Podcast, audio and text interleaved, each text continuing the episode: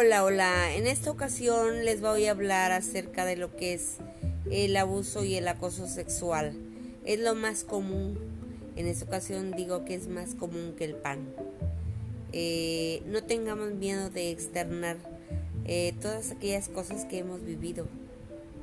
Me atrevo a decir que más de un 90% de las mujeres que hoy por hoy me están escuchando de más de 20 años en algún momento tuvieron mínimo un eh, acoso sexual, si no consumado, si un conato de, de agresión sexual. Hablemos y hablemos claro. Mi nombre es Micaela Lemos Orozco, soy médico familiar y esto más que nada es educativo. Saquemos la melcocha. No sigamos.